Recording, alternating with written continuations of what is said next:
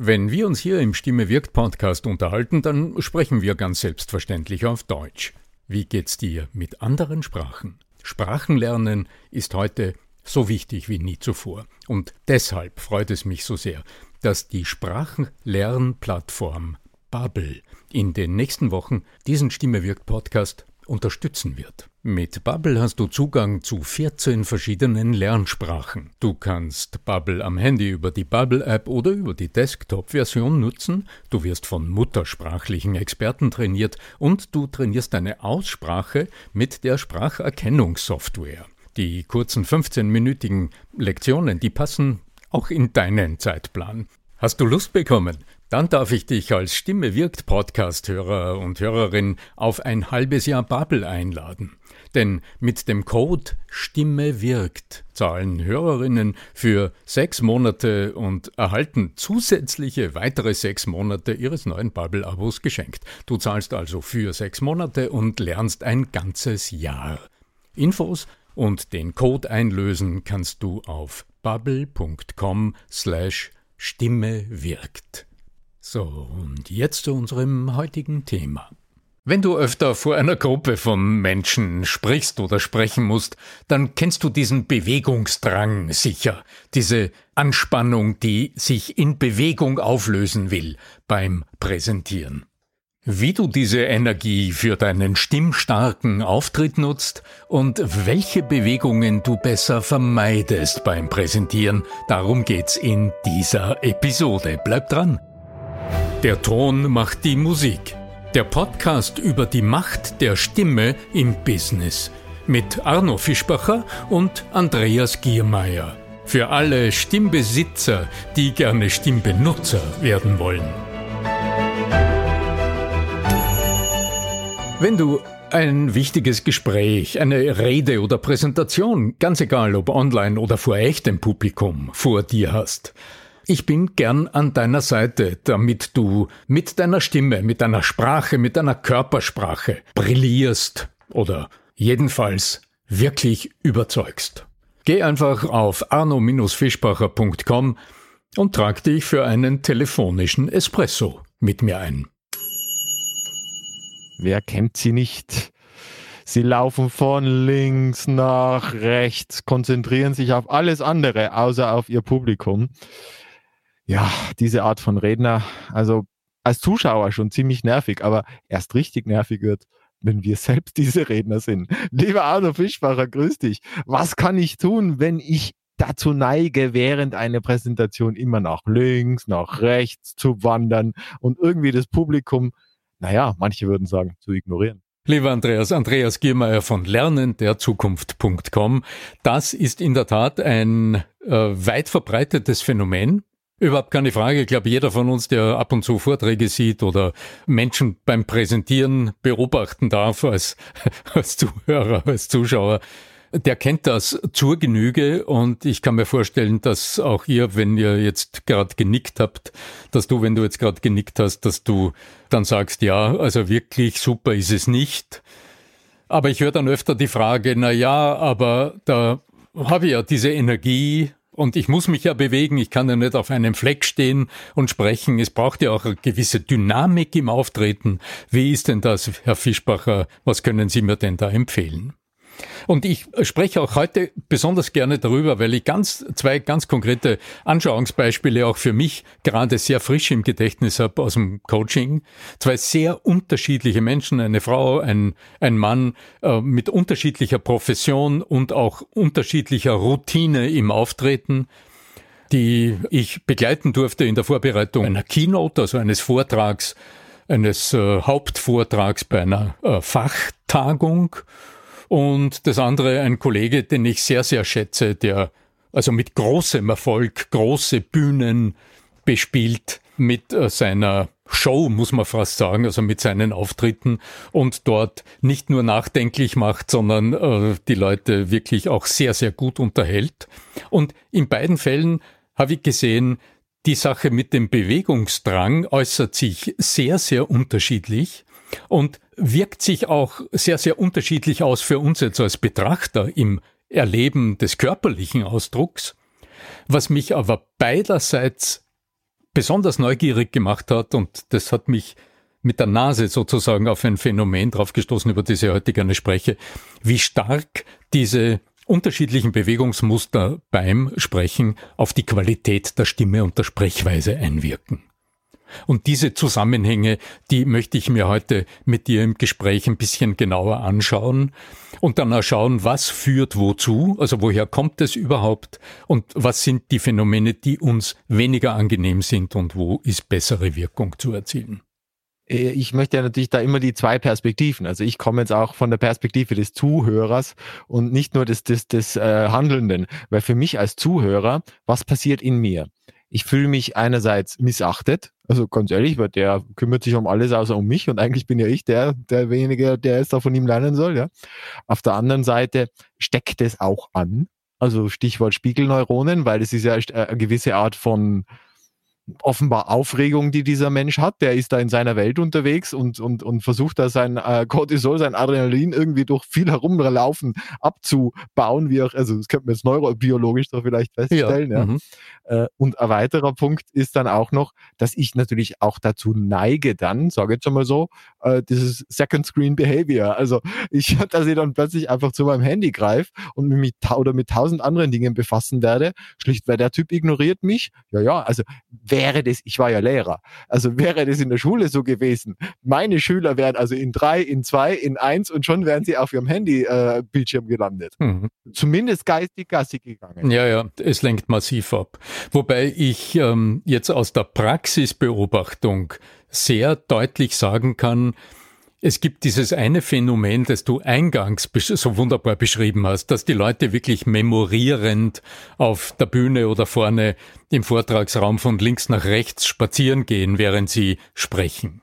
Auch das sieht man öfter. Äh, das ist dann das einfache Phänomen, dass jemand memorierend, also praktisch aus dem Gedächtnis abrufend, was er sich vorbereitet hat, vor sich her sagt, während er oder sie zu uns spricht. Das wäre der Super-GAU, würde ich sagen. Also das ist jetzt am, am, am, am einen Ende der Skala, also hinteren Ende der Verträglichkeitsskala angelangt. Und dort ist die Wirkung auf, auf mich als Zuschauer auch genauso. Ich merke wohl das Bemühen, etwas richtig wiederzugeben, was man in guter Arbeit vorbereitet hat. Also da steckt ja durchaus auch ein Wollen dahinter, allerdings in einer gewissen Weise fehlgeleitet, weil die ganze Energie, die man aufbringt beim Sprechen, im Grunde nach links und rechts verpufft.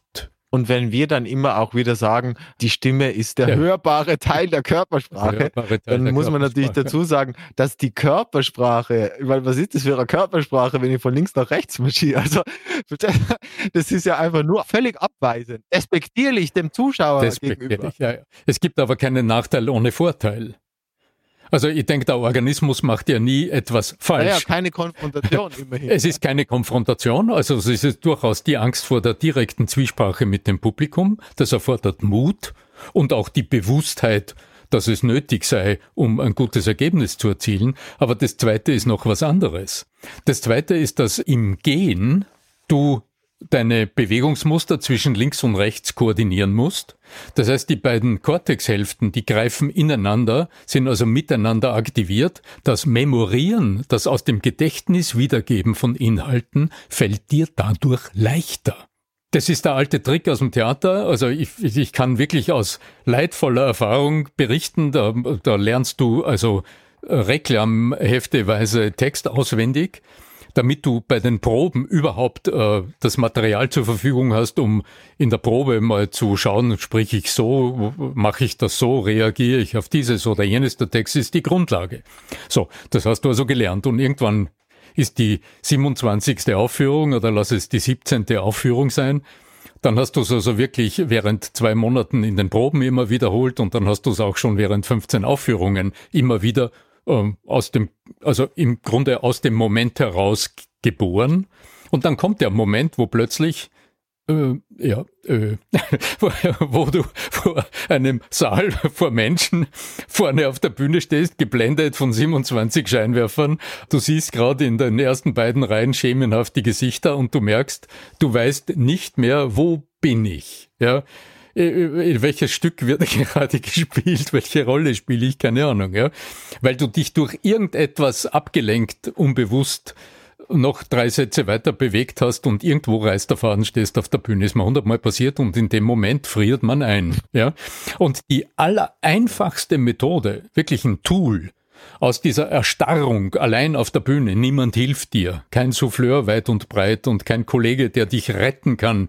Ja, das einzige, was du wirklich tun kannst, ist die Erstarrung bemerken, innerlich loslassen, in die Körperwahrnehmung gehen und einen eleganten Schritt tun, so zur Seite, dich Auf neu. Englisch gibt es ja das schöne Wort Stuck State. Stuck State, genau. Ja, dann bist du. Also man, man ist irgendwo fest, Freeze, fest äh, gefroren. Gesteckt, ja, also man steckt.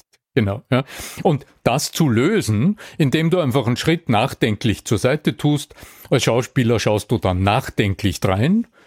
Das ergibt eine gefüllte Pause, wie man das so schön nennt. Ja, also das ist dann ein Moment, bei dem die Zuschauer miterleben können, dass du jetzt gerade über etwas nachdenkst. Das machen Schauspieler auch innerhalb der Rolle auf der Bühne ja manchmal grandios. Da kann man, das kann man miterleben. Ja. So, ja. Und durch diese Bewegung von links nach rechts aktiv, also koordinierst du wieder die beiden Cortexhälften, die kurz vorher noch eingefroren waren.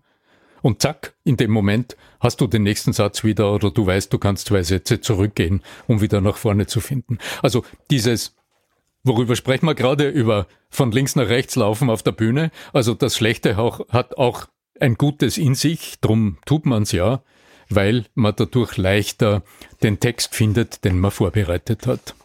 Das Schlechte folgt natürlich auf dem Fuße. Das sind die Reaktionen des Publikums, die schlafen nämlich jetzt ein oder bleiben wohl gesittet auf ihren, auf ihren Stühlen sitzen und denken über was anderes nach, weil es ganz schwer wird äh, zu folgen. Auf der einen Seite ist es die Körpersprache, also die Nutzung des Raumes, die hier nicht funktioniert.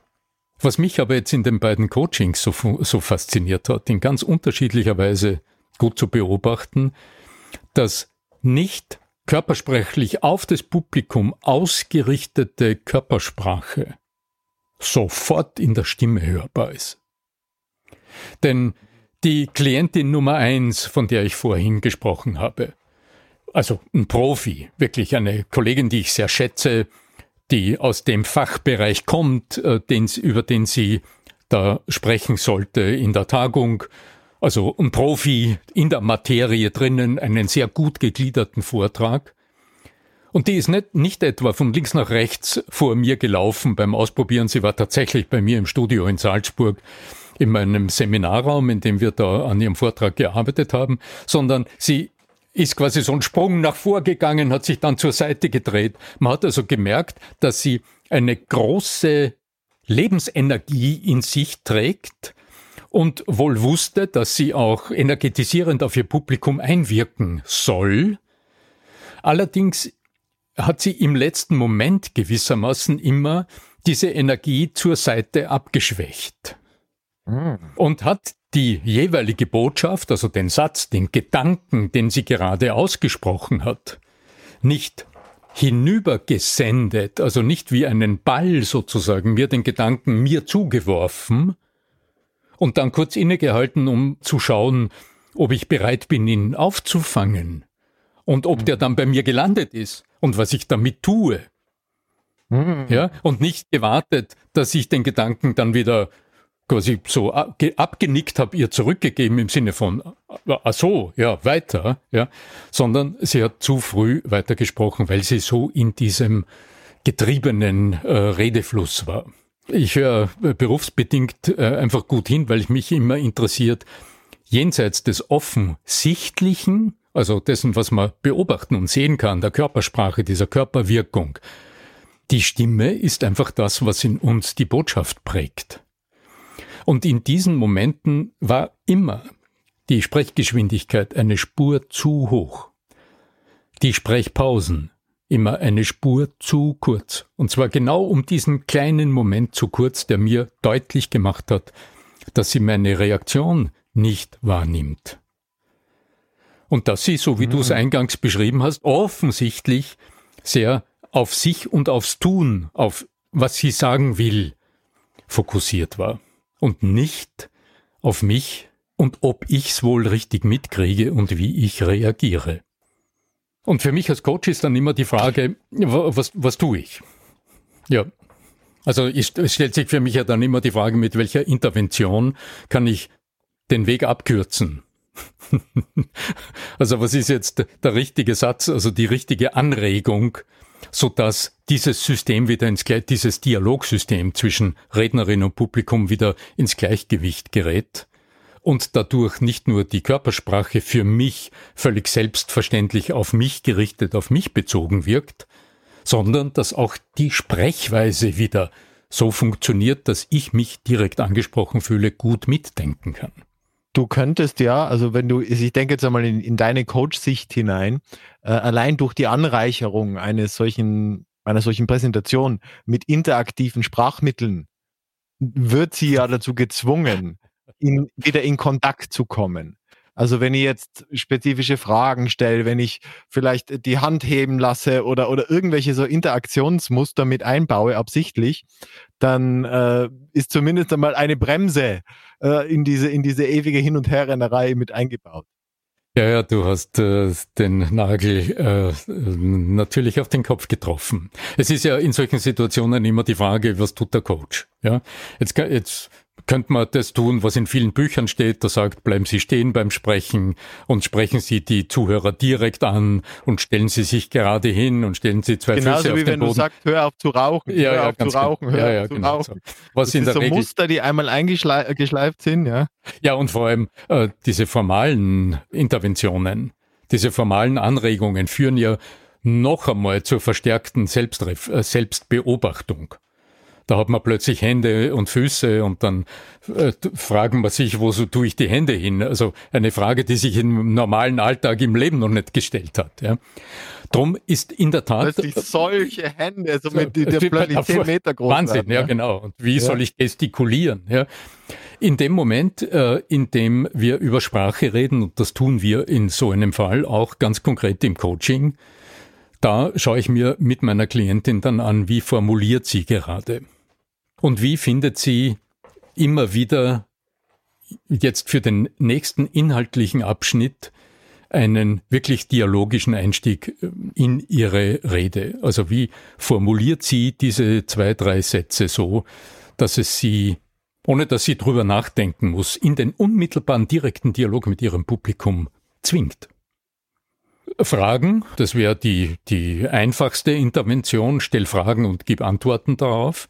Aber du weißt wahrscheinlich aus deiner Erfahrung so gut wie ich aus meiner, dass eine Frage stellen oft fürs Publikum zu unvermittelt wirkt. Und wenn ich jetzt ununterbrochen eine Frage gestellt kriege und auf die der andere dann eine Antwort gibt, ob das jetzt wirklich, ähm, ob mich das jetzt Naja, ununterbrochen. Also es gibt ja, wir haben ja in, der, in einer der letzten Episoden auch unter anderem über didaktische Mittel gesprochen, also wo ich ja auch wieder mit meiner Birkenbiel und Ähnlichem daherkomme, auch aus dem NLP sind andere Interaktionsgeschichten. Und es gibt ja ganze, ich glaube von unter anderem tatsächlich vom äh, bekannten äh, Autor Martin Wehle gibt's eine Riesensammlung auch an, an Coaching-Interventionsmethoden, also ich glaube sogar im, im Manager, Manager Magazin Verlag oder wie der heißt, erschienen, ja Manager Tralala Verlag, weiß ich jetzt nicht, wie der heißt. Auf alle Fälle äh, gibt's da ja eine Menge an Dingen, wenn man sich interessiert, ja, um solche neuen, äh, anderen alternativen Muster verwenden zu können. Das wären jetzt die Coaching-Interventionen. Also jetzt für die Gestaltung der Rede, also für die sprachliche Gestaltung der Rede, empfehle ich etwas ganz Einfaches. Ich empfehle als allererster von sich weg hin zu den Zuhörern zu denken und immer zuerst zu überlegen, was sind denn die heiklen Situationen im Erleben, im Alltagserleben meiner Zuhörer, an die ich anknüpfen kann. Und wenn du jetzt so etwas gefunden hast, dann hast du, bevor du sprichst, nicht über dich und nicht über deine Körperhaltung und nicht über was du tust, sondern du hast über dein Publikum nachgedacht, also über diese Menschen dort. Und dann gelingt es dir mit links, sie in einem solchen Moment zu ertappen. Und plötzlich höre ich dann von meiner Kollegin ganz andere Töne. Und zwar jetzt im Hinblick auf den Ton der Stimme gedacht.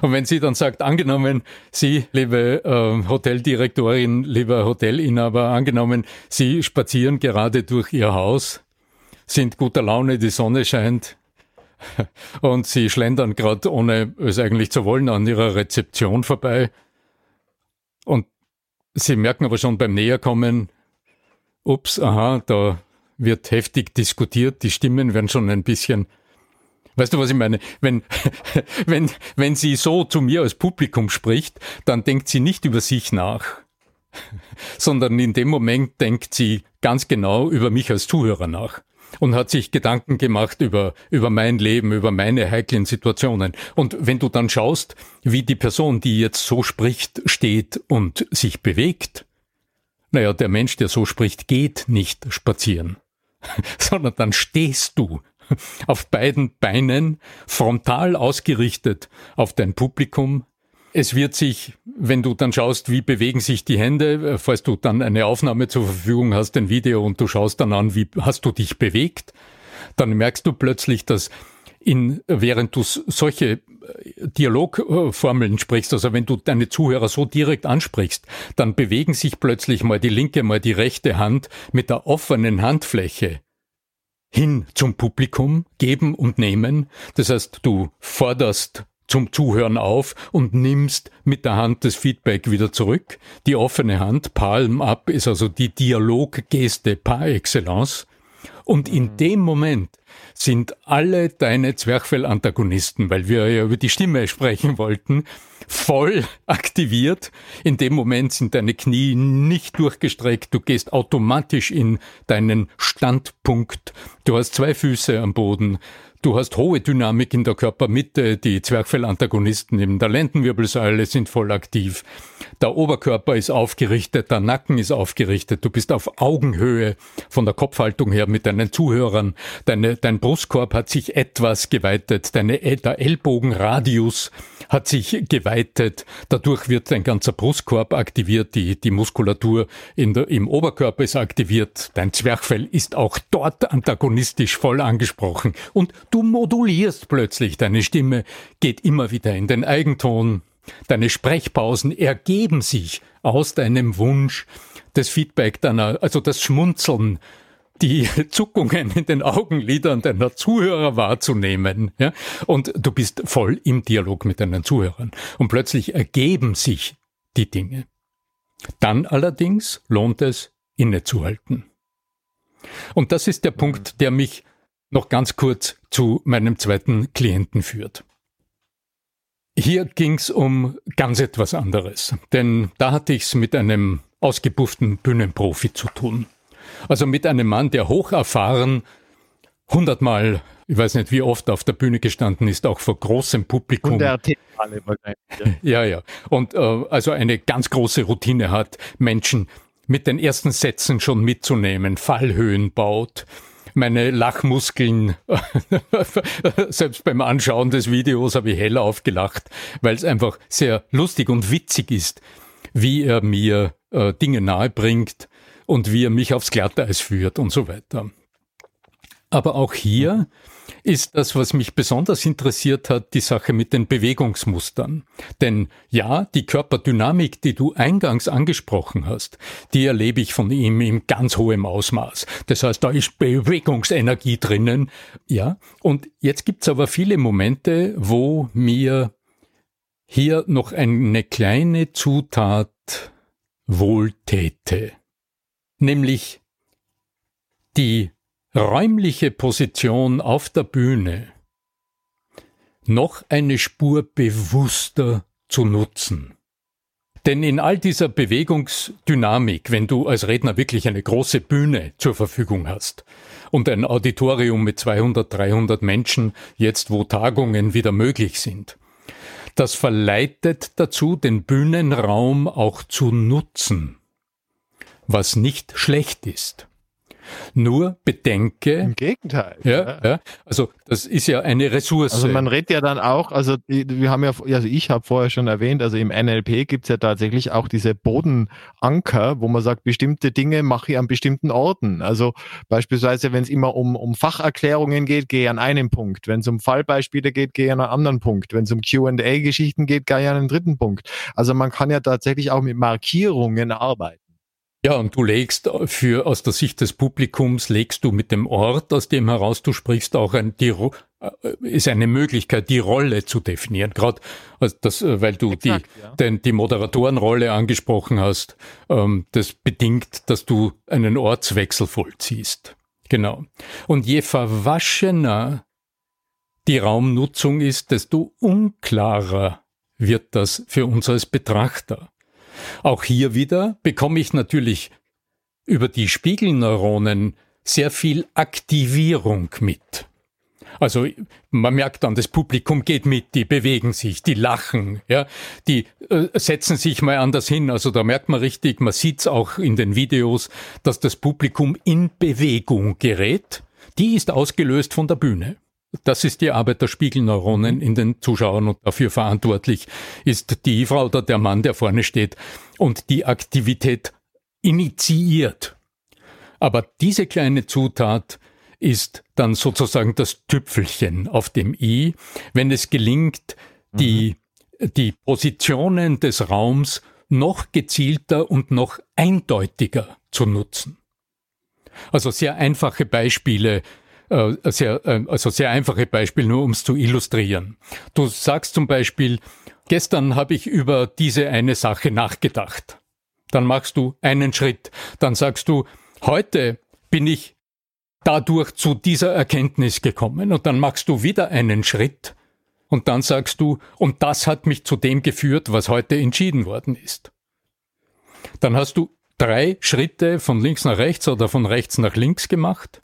Am besten, wenn du es aus dem, also wenn du die Timeline, die du hier nutzt, also die Zeitachse nutzt, wenn du die aus der Leserichtung des Publikums gestaltest. Also wenn ich als Zuschauer auf die Bühne schaue, dann hättest du, wenn du in der Mitte beginnst, dann wärst du von mir aus betrachtet nach rechts gegangen weil sich die Zeit von mir aus, von uns als Zuschauern aus betrachtet, von links nach rechts bewegt. Das wäre ein sehr banales Beispiel für die Nutzung des Raumes in Zusammenhang mit dem Sprechen. Und wieder wirst du bemerken, was die Stimme betrifft, du hast einen Schritt gemacht und in diesem Schritt hast du innegehalten. Mhm. Und du sprichst dann wieder weiter. Dadurch beginnst du mit einem sprachlichen und stimmlichen Akzent. Das heißt, eine, die Kraft deiner Modulation steigt dadurch und es passiert weniger, dass du von einem Satz in den anderen gehst und dadurch weniger Akzente setzt, als wenn du zwischendurch mal dieses sagst. Schritt. Dann passiert dieses. Schritt. Dann passiert dieses. Und dann hast du die räumliche Psychologie genutzt. Und äh, durch die Art, wie du dich bewegst und wie du deine Körpersprache nutzt und wie du die Raumposition benutzt, auch deiner Sprechweise und damit dem Erleben des Publikums Gutes getan. Also mit all diesen Mittelchen, in Anführungszeichen, die wir heute da verabreicht haben oder die du zur Verfügung stellst, haben wir den Tiger vielleicht etwas besänftigt, der immer meint, nach links und nach rechts und nach links und nach rechts und nach links und nach rechts. Betrieben im Käfig. Ganz genau. Ja. Herzlichen Dank, mein Lieber. Ja, sehr gerne. Sehr gerne. Mm, was mir gerade noch äh, im Kopf herumgeht, das ist, wie wäre es denn, wenn wir unser PT-Publikum wieder einmal höflichst darauf hinweisen, es wäre äh, eine ganz nette Sache, wenn du schätzt, was wir hier tun, wenn du unseren Stimme wirkt Podcast magst und schätzt und hörst, dass du dann bei Gelegenheit auf die Podcast-Plattform deiner Wahl gehst, sei es iTunes oder sei es auch Spotify und dort eine Bewertung abgibst. Gib uns ein paar Sterne, schreib einen Satz dazu, so wie du diesen Podcast schätzt. Und du wirst dadurch nicht nur uns erfreuen, das tust du mit Sicherheit, sondern du wirst auch Menschen, die den Podcast vielleicht noch nicht kennen, dadurch noch besser die Möglichkeit geben, ihn zu finden und zu kennenlernen. Wäre eine tolle Sache. Danke im Vorhinein. Wann immer du Fragen hast, dann äh, oder auch vielleicht eine Idee hast, was wir in unserem Stimme, im Stimme wirkt Podcast dir zu Gehör bringen könnten, welche Frage wir beantworten sollen, dann schreib uns doch eine E-Mail an podcast@arno-fischbacher.com. Dieser Podcast ist übrigens Teil eines Vermarktungsnetzwerks, eines Podcast-Netzwerks Missing Link heißt dieses Netzwerk und dort hörst du auch, also im Rahmen dessen sind auch Podcasts umfasst wie Erklär mir die Welt, ganz offen gesagt. Dort findest du den Profil-Podcast und auch den Kurier Daily Podcast. Interessante Podcasts. Unsere Empfehlung, hört auch mal hinein. Wer schneidet das, was wir hier von uns geben und bringt es in Form, so dass du es auf einen Klick hören kannst? Das tut der Florian Schartner in Barcelona. Hoffe, ich habe es richtig ausgesprochen, Florian. florianschartner.de. Eine gute Empfehlung, wenn du über einen Podcast nachdenkst und einen Dienstleister suchst. Ja, was bleibt uns noch? Bleibt uns gewogen. Wir freuen uns, wenn du das nächste Mal mit dabei bist möge die Macht der Stimme mit dir sein. Dein Arno Fischbacher.